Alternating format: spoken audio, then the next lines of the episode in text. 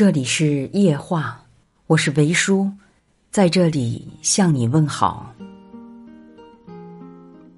马尔克斯在《百年孤独》中这样写道：“人生的本质就是一个人活着，不要对别人心存太多期待。我们总是想要找到能为自己分担痛苦和悲伤的人，可大多数时候，我们那些惊天动地的伤痛，在别人眼里不过是随手拂过的尘埃。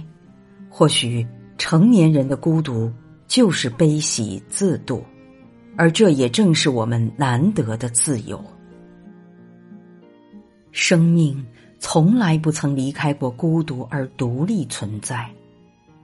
无论是我们出生、我们成长、我们相爱，还是我们成功失败，直到最后的最后，孤独犹如影子一样存在于生命的。一隅。